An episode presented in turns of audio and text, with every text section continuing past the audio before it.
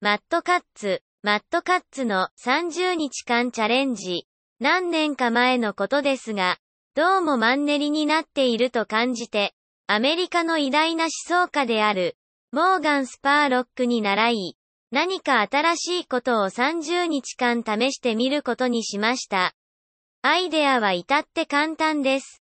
自分の人生に加えたいと、いつも思っていたことを取り上げ、それを30日間、試しにやってみるのです。やってみてわかるのは、30日というのが、新しい習慣を身につけたり、ニュースを見るといった、何かの習慣を立つのに、ちょうど良い長さだということです。30日間チャレンジから学んだことが色々あります。第一に、月日がいつの間にか過ぎ去っていく代わりに、ずっと記憶に残るようになります。1ヶ月毎日写真を撮るチャレンジで撮った1枚です。その日どこにいて何をしていたのか、私は、はっきり覚えています。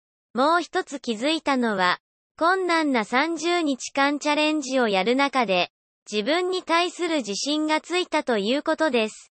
デブショーのコンピュータオタクが、楽しみのため会社に自転車で行くような人間へと、変わったのです。去年などは、アフリカの最高峰、キリマンジャロに登りさえしました。30日間チャレンジをやる前は、全く冒険するようなタイプではなかったのに、何かを本気でやりたいと思うなら、30日間で、何だってできるとわかりました。小説を書いてみたいと思ったことは、毎年11月に、何万人もの人が、30日間で、5万語の小説を、一から書こうと挑戦しています。実際やらなければならないのは、ただ毎日、1667号を30日間書くことだけです。だからやってみました。ちなみに、コツは、その日のノルマを書くまでは寝ないということです。睡眠不足になるかもしれませんが、小説を書き上げられます。それでアメリカが誇る傑作小説ができたのでしょうか？まさか、たった1月で書いたんです。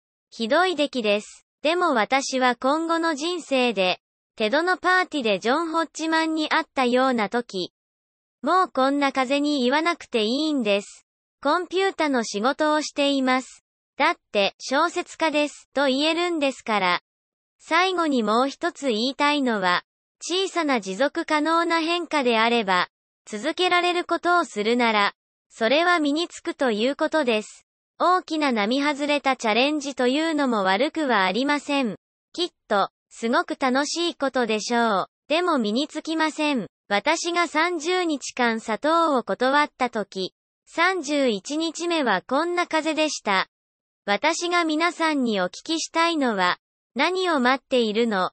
ということです。好むと好まざると、次の30日間は、過ぎていくのです。